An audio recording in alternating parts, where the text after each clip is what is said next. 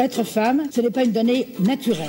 Bah t'as vu comment c'est sexiste Les valeurs patriarcales oppressives qui régentent notre éducation. Qu'est-ce que c'est que le sexisme C'est le résultat d'une histoire. Tout le monde a sa définition du féminisme. On peut plus rien dire.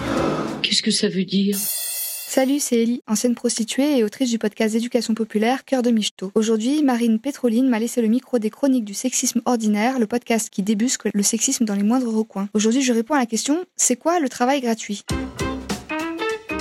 Le travail, tout le monde connaît. Celles qui n'en ont pas en cherchent et il paraît qu'il suffit de traverser la rue pour en trouver. Sauf que si on essaie de le définir, on peut vite s'en mêler les pinceaux. On pourrait dire que le travail, c'est ce qu'on fait pour gagner de l'argent. Ou encore que le travail, c'est notre métier. Mais je connais une bénévole dans une association, elle vient toutes les semaines pour faire la cantinière pour nourrir des gens précaires. C'est du travail, pourtant elle n'est pas payée et ce n'est pas son métier. C'est pour ça que la définition de Karl Marx, un mec très très à gauche du siècle dernier, elle marche beaucoup mieux. Sa passion à lui, c'était d'étudier l'exploitation. Et pour lui, le travail, c'est une activité qui apporte de la valeur à quelqu'un d'autre. Donc si ça apporte de la valeur, on peut raisonnablement imaginer que des gens sont prêts à payer pour obtenir cette valeur. Et donc on peut imaginer qu'il y a des gens dont c'est le métier. Donc si c'est le métier de quelqu'un, si quelqu'un gagne sa vie comme ça, même si certains et certaines le font bénévolement ou en étant sous-payés, c'est un travail. Créer un objet pour quelqu'un, rendre un service, créer une expérience, ça apporte de la valeur. Un psy ne fabrique rien d'autre qu'un moment de sécurité où on peut se confier. Mais c'est un travail de créer cet espace, ça apporte de la valeur.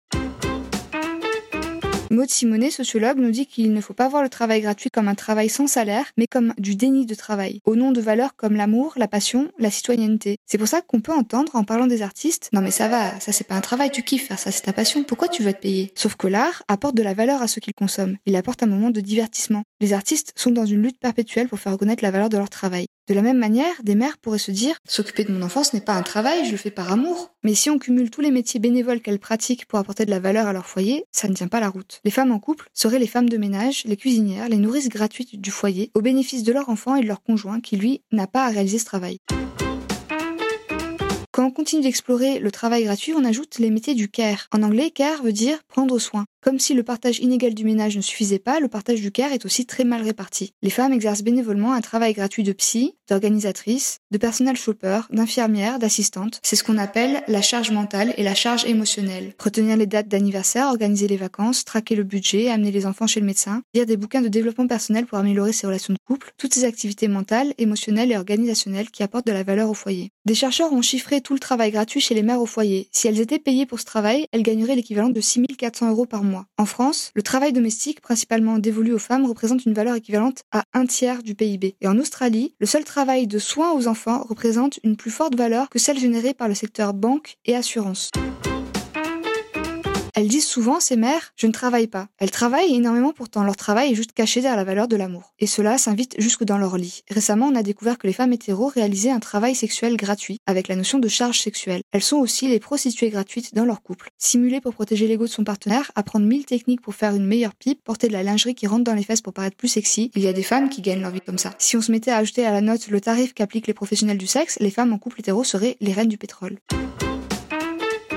Tu te souviens de mon ami bénévole? Son travail à elle est caché derrière la valeur de la citoyenneté. Quand le gouvernement échoue à remplir ses obligations, des citoyens et citoyennes s'organisent pour pallier aux problèmes, sans ressources ou avec très peu de fonds. Là encore, c'est du travail gratuit. Alors bien sûr, je ne pense pas qu'il ne faut plus rien faire par amour, par passion ou par esprit citoyen, mais pour éviter le burn-out parental, amoureux, professionnel et militant, il serait bon que le travail gratuit soit équitablement réparti. Pour résumer, le travail gratuit, souvent caché derrière des valeurs altruistes, c'est apporter de la valeur à quelqu'un d'autre sans être rémunéré. Et souvent, notre système basé sur la domination et l'exploitation attend toujours des mêmes personnes, principalement les femmes, de travailler sans être payées.